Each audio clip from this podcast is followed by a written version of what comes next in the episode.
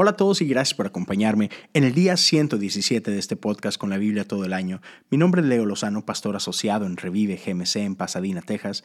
El día de hoy vamos a continuar con Mateo 27 y leeremos de los versículos 32 al versículo 44. Estoy leyendo la nueva traducción viviente, pero tú puedes acompañarme con cualquier traducción que tengas contigo. Lo importante es que estamos haciendo el tiempo de abrir la Biblia juntos, pasar unos minutos ahí. Y mi oración es que podamos pasar unos minutos meditando en la palabra de Dios, creando así un espacio para que el Espíritu del Dios vivo pueda hablar a nuestros corazones. Con eso en mente, ¿por qué no vamos juntos a la Biblia? En el camino se encontraron con un hombre llamado Simón, quien era de Sirene y los soldados lo obligaron a llevar la cruz de Jesús. Salieron a un lugar llamado Gólgota, que significa lugar de la calavera. Los soldados le dieron a Jesús vino mezclado con hiel amarga, pero cuando la probó, se negó a beberla. Después de clavarlo en la cruz, los soldados sortearon su ropa tirando los dados. Luego se sentaron alrededor e hicieron guardia mientras él estaba colgado ahí. Encima de la cabeza de Jesús colocaron un letrero que anunciaba el cargo en su contra. Decía, Este es Jesús, el rey de los judíos. Con él crucificaron a dos revolucionarios, uno a su derecha y otro a su izquierda. La gente que pasaba por ahí gritaba insultos y movía la cabeza en forma burlona. Pero mírate ahora, le gritaban. Dijiste que ibas a destruir el templo y a reconstruirlo en tres días. Muy bien. Si eres el Hijo de Dios, sálvate a ti mismo y bájate de la cruz. Los principales sacerdotes, los maestros de la ley religiosa y los ancianos también se burlaban de Jesús. Salvó a otros, se mofaban, pero no puede salvarse a sí mismo. Con que es el rey de Israel, ¿no? Que baje de la cruz ahora mismo y creeremos en él. Confió en Dios, entonces que Dios lo rescate ahora si lo quiere, pues dijo, soy el Hijo de Dios. Hasta los revolucionarios que estaban crucificados con Jesús se burlaban de él de la misma manera. Esta es la palabra de Dios para el pueblo de Dios. Damos gracias a Dios por su palabra.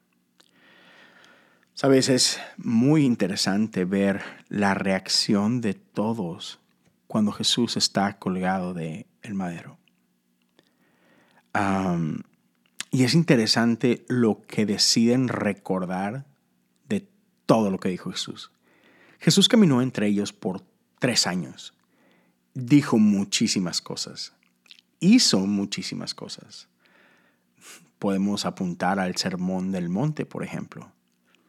Y sin embargo, lo que deciden recordar y señalar es esa ocasión en la que Jesús dijo que destruiría el templo y reconstruirlo en tres días. Y digo, sigue pasando hoy en día, no es para sorprendernos. Ah, la gente tomó eso como quiso e interpretó eso como mejor les plació. y ya, fue algo completamente diferente a lo que, de lo que Jesús estaba hablando, ¿no? Pero otra vez, eso sigue pasando hasta nuestro día. Pero en eso se enfocaron y empiezan a, burlarse, sálvate a ti mismo, así como que creo que no entienden que Jesús no tiene la intención de salvarse a sí mismo.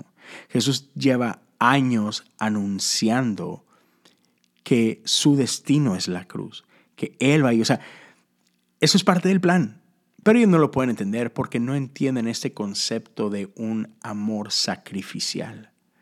Igual, o sea, la gente común no lo entiende, ni siquiera los principales sacerdotes, ni los maestros de la ley religiosa, ni los ancianos lo pueden entender. Y están con la misma cantaleta, sálvate a ti mismo. Salvaste a otros, ¿por qué no te salvas tú? Y así que, señores, ese no es el plan de Jesús. Esa no es la voluntad del Padre. Pero no lo pueden entender porque si ellos estuvieran ahí y ellos tuvieran el poder que Jesús tiene o el poder que Jesús dice tener, ellos usarían ese poder de otra manera. ¿Por qué? Porque ellos tienen una manera sumamente egoísta de ver y de entender poder. Pero esa no es la manera de Jesús. Y una vez más, Jesús lo deja claro, no con nada que tiene que decir, sino simplemente con lo que decide hacer.